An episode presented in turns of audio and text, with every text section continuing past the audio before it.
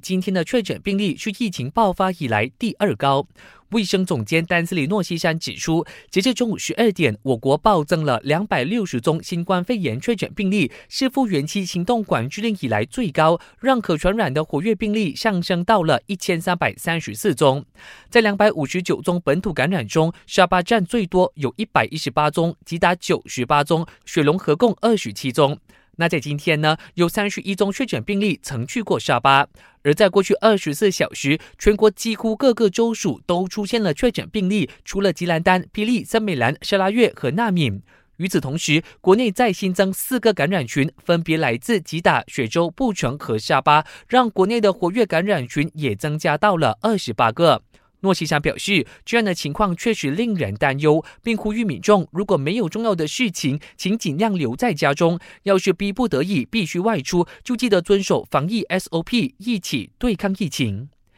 基于沙巴的确诊病例不断上升，国防部高级部长纳杜斯里伊斯麦沙比利指出，从后天凌晨十二点到十月十六号，沙巴会实行州内跨县管制令，防止病毒散播。只有基础设施服务行业，包括生活必需品、医药、安全等，才能够豁免跨县限制。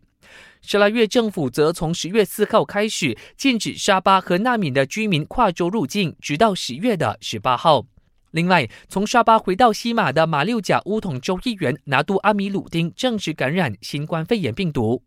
我是嘉俊，感谢收听。